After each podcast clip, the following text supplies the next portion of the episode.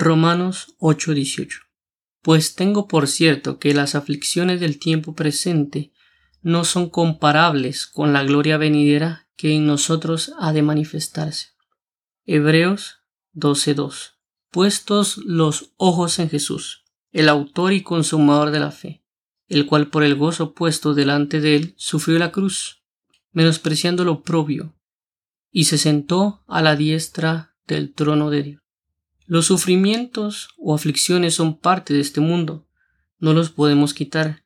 Cristo habló de esto, que en el mundo tendremos aflicciones, y que muchas son las aflicciones del justo, pero que sobre todo esto Dios nos librará.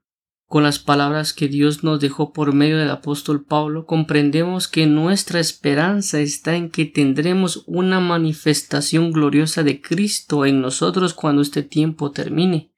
Así que cobremos esperanza y aliento que hay una gloria que nos espera en Cristo Jesús.